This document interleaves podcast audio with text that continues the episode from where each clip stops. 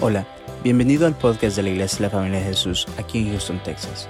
Si te gusta nuestro contenido, por favor déjanos un buen review y síguenos en las redes sociales. Nuestra visión como iglesia son las familias. Esperamos que este episodio sea de mucha bendición para tu vida. Somos tu familia. Vamos a lo simple. Y me van a ayudar aquí los muchachos con, la- con el proyector. Volvamos a lo simple. Eh, esta, ¿Y qué quiero decir con volvamos a lo simple? Es Mateo 22, 37, el verso que realmente tocó mi corazón el Señor acerca de este mensaje. En el Mateo 22, 37, estoy leyendo la versión NTV, no vamos a ir por cuestión de tiempo, capaz si se llega a ver ahí, Dice, ama al Señor tu Dios con todo tu corazón, con toda tu alma y con toda tu mente. Amén. Ama al Señor tu Dios con todo tu corazón, con toda tu alma y con toda tu mente. Y si conocemos ahí el pasaje, después de esto Jesús viene y dice, hay otro semejante que es, igual de importante, ama a tu prójimo como a ti mismo. Pero vamos a hacer enfoque en ama al Señor tu Dios con todo tu corazón, con toda tu alma y con toda tu mente. Es decir, en otras palabras, Tener una relación con Dios es lo más importante. Entonces, cuando yo quiero decir que hay que volver a lo simple, lo que me estoy refiriendo es que tenemos que volver a lo simple, que es tener una relación con Dios, es lo más importante. ¿Por qué digo eso? Porque tener una relación con Dios es la única forma de vivir como cristiano. La única. O sea, no me puede decir, es incoherente decir, yo soy cristiano y no tengo una relación con Dios. O sea, no- uno tiene que tener una relación con Dios. Es lo que nos identifica que somos cristianos. En lo más básico del Evangelio entendemos que nosotros somos pecadores, ¿sí? Y por ser pecadores necesitamos un redentor. Necesitamos a Jesús. Y nosotros al aceptar Jesús en nuestra vida como Señor y Salvador, ahora tenemos paga por el pecado. Ahora tenemos un, un abogado cuando nosotros estemos en el día del juicio. Y es decir, que ahora nuestros pecados son todos completamente perdonados. Eso es lo mismo, mismo dice la Biblia. Ahora, es lo más simple. Somos pecadores, nos arrepentimos, venimos a Cristo y ahora vivimos en libertad. ¿Libertad para qué? Libertad porque ahora tenemos, podemos tener una relación con Dios. Dice la Biblia que el velo ha sido partido, que el momento que Jesús murió en la cruz del Calvario, dice que en el lugar santísimo, en aquel- aquellos tiempos, en el, templo en, Jerusalén, que el velo que estaba ahí se rompió. Era un simbolismo de decir que ahora lo que nos impedía tener una relación con Dios, ahora por medio de Cristo, la podemos tener. Sí, es la podemos tener. Porque a lo más básico, tener una relación con Dios es lo más importante. ¿Por qué? ¿Qué vamos a hacer si se vuelven a cerrar las iglesias? Recién se cerraron, ¿verdad? Por la pandemia y, y después comenzamos a tra- tratar de otra vez tener los servicios y abrir y venir y todo. Pero que hemos visto que bastantes de nosotros ya no están con nosotros, ¿verdad? Y yo no me estoy refiriendo a todo lo que hemos pasado el 2021, sino que solo el momento que se cerró la iglesia, muchos dijeron, no es que, chao, o sea, esto del cristianismo no es para mí. ¿Qué hacemos si se cierran las iglesias? Tenemos que volver a lo simple, tener una relación con Dios. ¿Qué llega a pasar si ya no hay más pastores? Digamos, si ya no hay más pastores. O sea, nosotros en, en- el año pasado vimos como que se nos fueron dos, de una. Y uno pareciera, bueno, pues, estamos, perdidos. Gracias a Dios tenemos al pastor Miguel aquí. Un fuerte aplauso para el pastor Miguel, por favor. Pero digamos el día de mañana tampoco está el pastor Miguel. Y la iglesia se queda sin pastores. ¿Qué vamos a hacer? Tenemos que volver a lo más básico. ¿Qué es lo más básico? Tenemos que tener una relación con Dios. Y tener una relación con Dios no significa escuchar prédicas en YouTube. Eh, tener una relación con Dios tampoco es venir a la iglesia. Esas son cosas que hacemos en la vida del cristiano para fortalecer nuestra fe. La oración, bueno, la oración es parte de una relación con Dios. El, venir y, y alabar al, al Señor, como cantamos esta canción ahorita bien hermosa, bien preciosa, eso no es tener una relación con Dios. ¿Qué haríamos? Bueno, digamos, no ha pasado aquí todavía, pasa en otros lugares del mundo. ¿Qué haríamos si el gobierno comenzara a redondear todas las Biblias a ser quemadas? Y que la aplicación de la Biblia del, del celular sea borrada, sea quitado del App Store. Créame que es posible, sí, en lo que es el tema de política y con todo lo que fue de las vacunas, si había una persona que estaba opuesto a vacunarse o mandaba información que las vacunas esto, este, el otro y que no es esto y el otro, venían las organizaciones eh, de las redes y los bloqueaban. Les quitaban acceso al Twitter, al Instagram, al esto para no publicar nada, en Facebook y esto y el otro. ¿Saben? Me llama mucho la atención. Recién, justamente hoy, había escuchado, eh, alguien me había mandado un reporte de, las noticias, que justamente Pfizer vino y, y, dio unos documentos de unos, unos exámenes que habían hecho, de research, de, de cómo, cómo, les, cómo afectaba las vacunas a diferentes personas.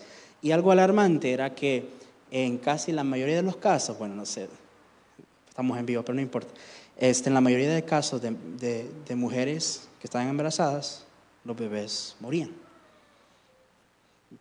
Bien fuerte. Alarmante y capaz no lo han escuchado en las noticias porque todo el mundo ahorita estamos con Rusia y con Ucrania.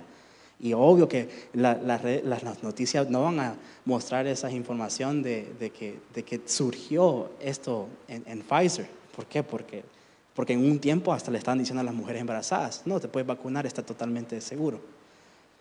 Ahora, ¿Qué es lo que quiero decir? Bueno, con eso habían personas que, si alguien venía y decía, bueno, no es, por ahí hay que esperar y no, vacunarse porque no sabemos cuáles son los efectos, secundarios.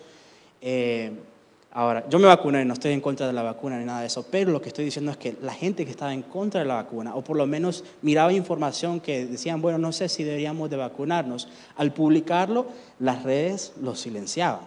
¿Qué quiero decir? Si hacen eso con gente por temas políticos, tarde o temprano, posiblemente nos puede tocar a nosotros. Que nos silencien por nuestra propia fe. Que digan, sabes que esta gente, los cristianos, están en contra, están muy en contra del aborto, están muy en contra de, la felicidad y, del matrimonio del mismo, mismo género. E, ellos son el problema. Ellos son el problema a cual el país está así o porque esto, este, el otro y nos pueden tratar de silenciar y pueden borrar nuestras Biblias o tratar de quemarlas o pueden ser que hermanos de nosotros estén, siendo, estén pasando una persecución. ¿Qué vamos a hacer en esas situaciones? Tenemos que volver a lo básico, que es tener una relación con Dios. ¿Saben? Tener una relación con Dios, aunque servir es bueno, sirviendo al Señor no te garantiza que tengas una relación con Dios. No te garantiza. Ahora, algo muy interesante de servir al Señor, porque no quiero que me malinterprete y diga, bueno, porque yo no tengo una relación con Dios, no voy a servir. No, no me malinterprete. ¿Sabe usted lo que dice la Biblia acerca de, del cosechar? Dice la Biblia que hay una ley natural que cualquier cosa que se llegue a sembrar, tarde o temprano se va a cosechar. Es decir, si, si venimos y sembramos buenas obras, vamos a cosechar de esas buenas obras. De la misma manera, si comenzamos a sembrar malas obras, de esas malas obras también vamos a cosechar malos, malos frutos, ¿verdad? O sea, no podemos plantar un, una, podemos ahí plantar una semilla de árbol y que salgan naranjas. No es posible, ¿verdad? Porque el fruto depende de lo que sembramos, ¿verdad? Les decía a los muchachos yo y les mostré una foto aquí con los jóvenes hace dos semanas que yo cuando tenía cinco años, aproximadamente cinco años, eh, me había comido una manzana y allá atrás en el, backyard, en el patio de atrás, teníamos como una maceta bien pequeñita y no tenía nada. Entonces vengo yo, estaba chiquito, y le puse arena y agarré la manzana, me la comí y cuando ya siento que le estoy dando a la semilla, vengo, abro y digo, oh, aquí faltan otras tres semillas, agarro las tres semillitas, la pongo en la maceta, le pongo agua y la saco afuera del sol.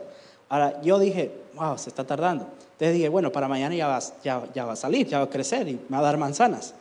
Y pasa el día, el siguiente día, y nada, no había salido nada. Y entonces yo, cinco años, yo estaba como que, o sea, ¿qué onda? Sembré manzanas, me debía dar manzanas, no me ha dado nada. Entonces me olvidé, ¿verdad? Y pasaron, creo que una semanita o dos, y vengo y me había olvidado y la dejé atrás en, en allá atrás en el, backyard, en el patio, me voy, me fijo, estoy afuera y veo que ahí anda saliendo una ramita así, una cosita así verdecita. Y digo yo, oh, creció, dije yo. Bueno, entonces se llegó a crecer como así, como la altura de este iPad. Y, y la maceta era una cosa pequeñita, así. Entonces ya como que estaba muy grande. Entonces dije yo, bueno, la vez tendré que mover a otro, otro lugar más grande. Entonces vengo yo y, y la pongo en una maceta más grande, más grande como, digamos que así, así más o menos gordecita. Es más, moví la maceta cuando estaba vacía, pero, pero ya cuando le puse la arena, digamos la tierra, ya no la podía mover. Entonces se quedó ahí donde la, donde la puse. Bueno, vengo yo, agarro ahí la plantita y no le calculé bien que la planta quedó más abajo de lo que está el nivel de la maceta. Entonces me terminó tapando todo el árbol y solo se quedaba así. Bueno, al fin y al cabo, yo pequeño, vengo y, y, va creciendo. Y ya de repente ya van pasando el tiempo y ya veo que está la maceta, ¿verdad? Y la maceta llega por acá y ya está por aquí. Es más, ya se comienza a ver como que está como cafecito, ya no se ve verde. Entonces digo yo, bueno, este tiene que ser un árbol grande, no lo puedo tener en la maceta de aquí. Entonces vengo yo, ¿qué me pongo a hacer? Me pongo a escarbar atrás. Oh, cómo se molestaron mis papás, porque llegaron, vieron afuera y vieron un montón de hoyos. Pasa lo siguiente, hermanos. No sé si ustedes saben, pero en las casas, eh, por el tema del foundation, hay como unos fierros que van abajo de la casa y llegan hasta cierta extremidad porque si, digamos, la fundación de la casa eh, no está bien, vienen unas personas con unas máquinas y jalan esos fierros y como que arreglan la fundación de la casa para que quede bien. Bueno, yo no sabía.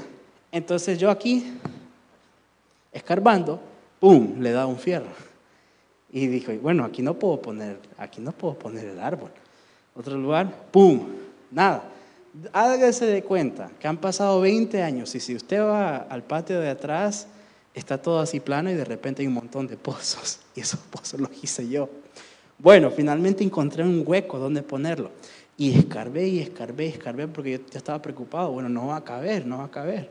Escarbo, escarbo, escarbo, escarbo. Hasta finalmente ya tengo el pozo agarro la plantecita del árbol, la meto y que me doy cuenta que no hice el pozo suficiente profundo. Entonces, la digamos que aquí está el suelo, está el arbolito y las raíces se ven todas así. Entonces tuve que venir y agarrar un montón de tierra y como acomodarlo. Eso yo siendo un niño. Bueno, han pasado 20 años y créame, no ha dado manzanas. No ha dado manzanas. Y yo dije, y alguien me vino y me preguntó, ¿estás seguro que son manzanas? De repente cualquier matita agarré y planté ahí, pero no, vengo yo y hago investigación y sí, sí es manzana. Si uno la ve en el tiempo de verano, la hojita es igualita a uno de manzano. El problema está que el gobierno eh, le ponen unos químicos a las plantas, GMOs, para que las semillas de la fruta no den fruto. Es decir, que crece la planta, crece el la planta, pero no da fruto. Ahora, a mí me pasó así, que planté una semilla y no me salió fruto. Pero, pero dice la Biblia que cualquier cosa que nosotros plantamos, eso vamos a cosechar. Usted sabe, lo dice la Biblia, usted sabe qué es lo que va a cosechar si uno honra a sus padres.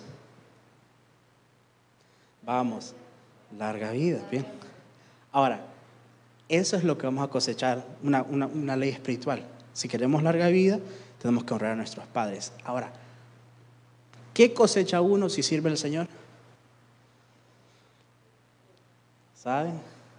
Uno dice frutos, cosas generales como amor, paz, benignidad, dominio propio, lo que sea. Pero lo que dice la Biblia es que toda necesidad que tengamos va a ser proveída por Dios. Esa es la cosecha de servir al Señor. Si usted tiene una necesidad, sirva al Señor. Pero volviendo al tema, porque me, me fui, teniendo una relación es la cosa más importante. Aunque el servir al Señor, el Señor promete que va a estar ahí proveyendo todas nuestras necesidades eso no significa tener una relación con Dios. Uno puede servir, servir, servir, servir y llegar a olvidarse porque es que sirve. Venir y cantar y las canciones ya no dan igual, ya no, ya no las cantamos igual. Sentimos que es una rutina venir a tocar el piano. Sentimos que es una rutina venir y cerrar y venir y fumigar y ver que las sillas están bien puestas. ¿Por qué? Porque servir no significa tener una relación con Dios. Tenemos que volver a lo simple. ¿Sabe? El Señor me daba una palabra muy fuerte, muy fuerte hoy temprano. Bueno, digo muy fuerte.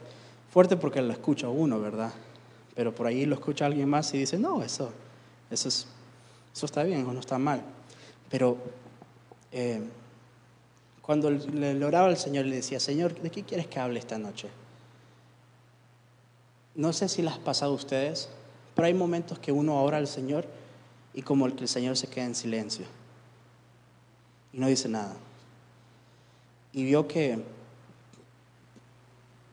no es porque ande en pecado, no es porque esto y lo otro, nomás que de repente uno viene y le pregunta algo a Dios y el Señor te responde. Pregunta algo a Dios, te responde. Pregunta algo al Señor, te responde. Pero en un momento, no sé por qué razón, le preguntas algo, el Señor no te responde.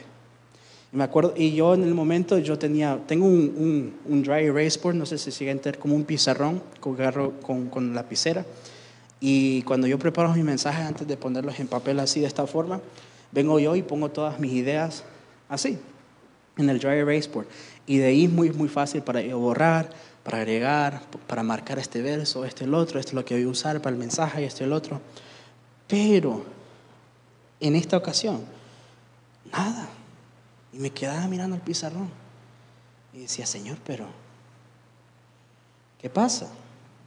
Y digo yo, bueno, no sé, no sé qué está pasando. Me pongo yo, me siento ahí al lado de la cama. Y, y de repente, como que el Señor viene y dice, ¿y qué si no te doy un tema para, para predicar?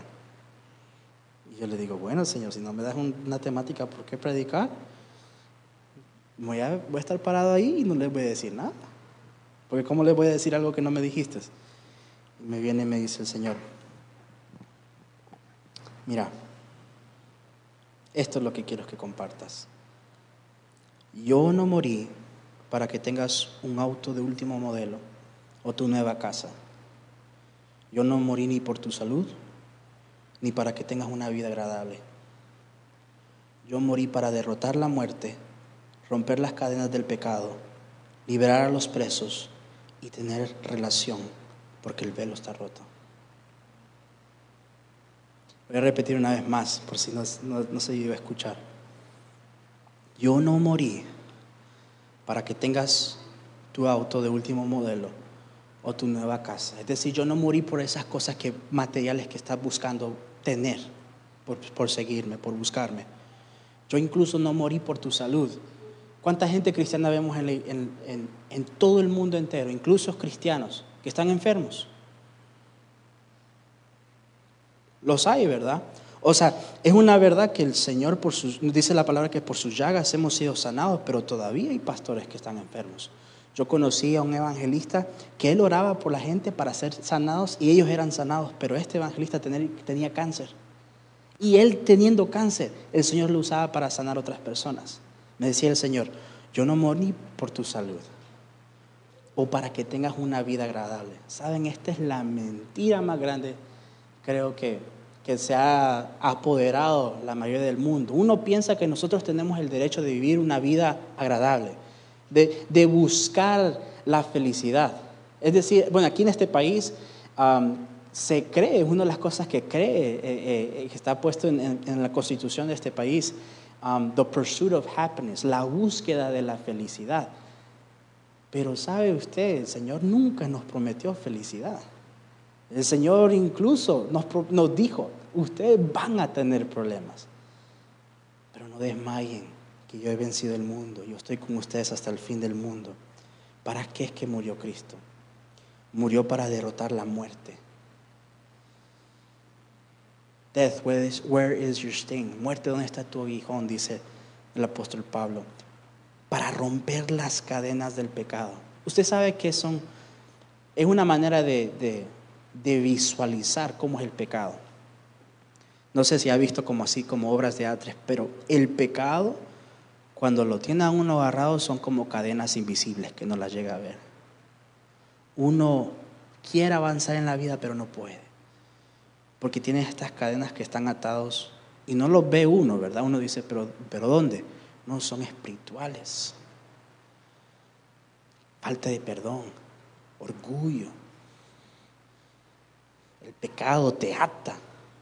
Y si no buscas liberación de parte de Dios, siempre vas a estar atado ahí, toda tu vida. Para liberar a los presos y tener relación, porque el velo está roto. Es decir, si volvemos a lo simple, querida iglesia, si volvemos a lo más simple de lo que es nuestro evangelio, es tener una relación con Dios. Es lo más simple. Es lo más sencillo, es lo más básico, es eh, Christianity 101. Ahora, entiendo, entiendo que uno dice, pero Brian, no tuviste que hablar media hora para decirme que tengo que tener una relación con Dios. Pasa que nos olvidamos, nos desviamos y pasa muy sutilmente. ¿Sabe usted? Dicen los, ah, los, los, que estudian, la, no la astrología, pero los que estudian el espacio, bueno, no las estrellas, pero el espacio y que son científicos. Si, digamos, aquí tenés un rocket, aquí tenés, ¿cómo sería en español un rocket? Tenés un cohete, ¿verdad? Y lo tenés al destino a Marte. Si estás un centímetro fuera, estás tantos kilómetros desviado. Si donde comenzaste estás desviado un centímetro, a la larga estás desviado tantos kilómetros. En la vida de un cristiano, si nos olvidamos que lo más importante es tener una relación con Dios, si nos enfocamos tanto en que la iglesia crezca, en que el ministerio esté bien, en que la alabanza esté perfecta, en que los medios estén perfectos, en que, las puertas estén esto, en que el baño esté esto, en que las sillas esto, nos podemos desviar un centímetro que a la larga nos termina muy lejos a donde tenemos que llegar. ¿Sabe? Me gusta esta analogía. Para la gente que es un poco, bueno, no diría religiosa, pero es muy fácil ser un poco legalista porque uno lee la Biblia y sabe que Dios está en la Biblia, ¿sí? Y lo encuentra y absorbe toda la Biblia. Pero hay personas que lo llevan a una extremidad. ¿Qué extremidad digo? Cuando uno va a un restaurante, y le dan el menú. ¿Para qué usa el menú? Para ver y qué es lo que quiero comer, ¿verdad? Y ya finalmente le traen el plato y uno disfruta de ese plato. Bueno, hágase de cuenta que la Biblia es nuestro menú y el plato fuerte es la relación con Dios. Uno no va al restaurante solo por el menú. ¿Verdad que no? Uno no va al restaurante y se queda con el menú. Usa el menú para recibir el plato fuerte. De la misma manera, la Biblia la usamos para tener una relación con Dios, porque ese es el enfoque.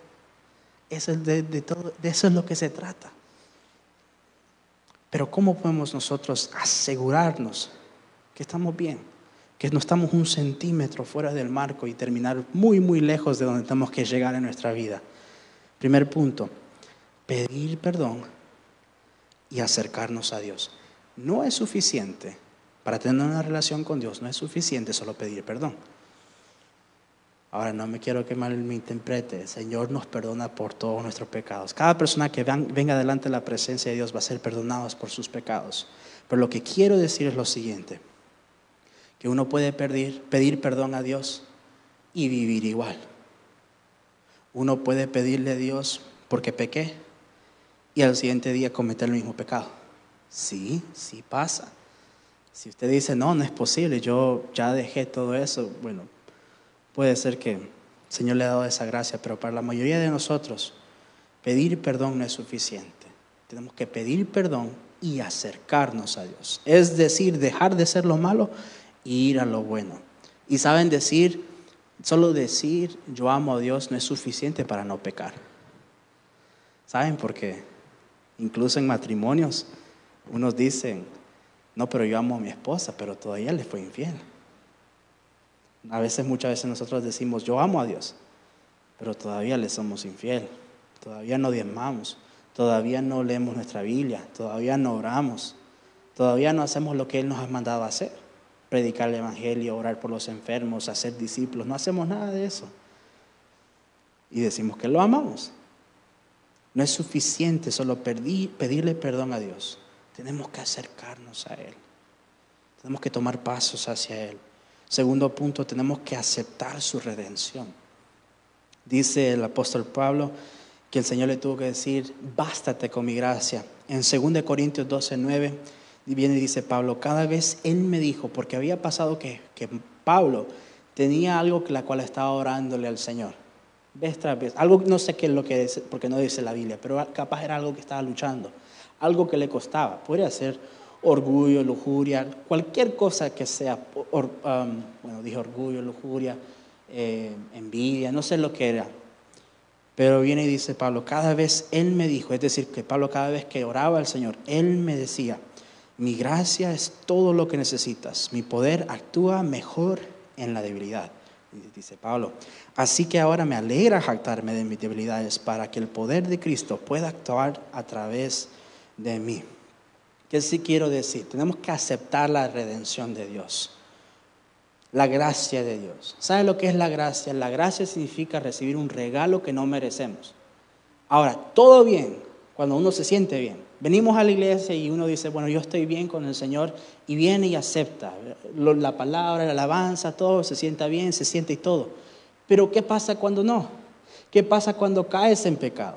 ¿Qué pasa, ¿Qué pasa cuando esos días te levantas y le dijiste una grosería a tu hermano, a tu hermana, a tu hijo, a tu hija, a tus papás y estás en esa, en ese, en esa sintonía? Y decís, no, no, no, no estoy bien con el Señor, entonces no voy a ir a la iglesia. Entonces eso no es gracia. Eso no es gracia. Gracia es un regalo que no merecemos. ¿Saben cómo la gracia se ve? Sé que se me está cortando un poco el tiempo, pero me acuerdo en una ocasión cuando estuve en Argentina, había yo pasado una situación difícil la cual eh, yo estaba en pecado, pero todavía tenía que servir. Todavía, me, tenía, todavía tenía que predicar, todavía tenía que hacer esto, todavía tenía que hacer lo otro. Y yo no estaba en condiciones para servir, ni mucho menos para dar una palabra de aliento, pero dentro de la necesidad, dentro del reino de Dios. Vino un hermano, hermana, se me acercó y necesitaba un consejo. Y créame que este hermano tenía algo fuerte, no una cosita como que estoy en depresión, sino que situaciones difíciles que uno... Yo no podía decirle un buen consejo de mi propia experiencia porque nunca se me había cruzado algo así. Me acuerdo que en ese momento dije, Espíritu Santo, ayúdame para darle una palabra. Y se la di. Y al tarde, temprano, bueno, no al tarde, pero a las partes de semanas el muchacho había cambiado. ¿Qué quiero decir? Que en ese momento el Señor me habló y me dijo, bástate con mi gracia, así como le dijo al Pablo, no tienes que estar bien, no tienes que estar perfecto para seguirme, para buscarme, para orar, porque esa es la gracia. Si decimos nosotros, el pecado es tan fuerte que tengo que retirarme de la iglesia, estás anulando el sacrificio de Jesús.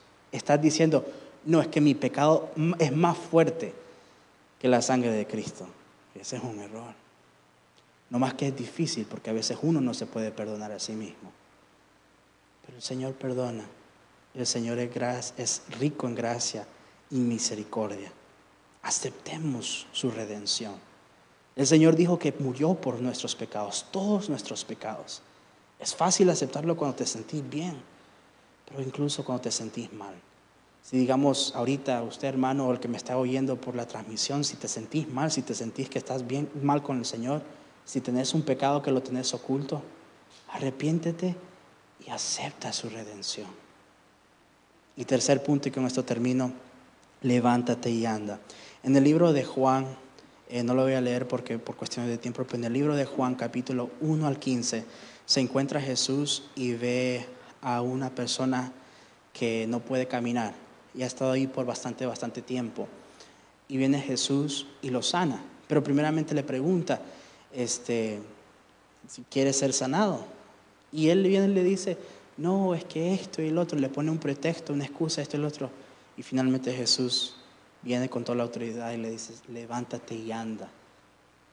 Ahora yo le pregunto, hermano, hermana, si por ahí usted está en una posición, un lugar en su relación con el Señor, que ha estado ahí de años, que no ha crecido, que no ha dado frutos, el Señor esta noche nos dice, levántate y anda. ¿Por qué no se pone de pie conmigo?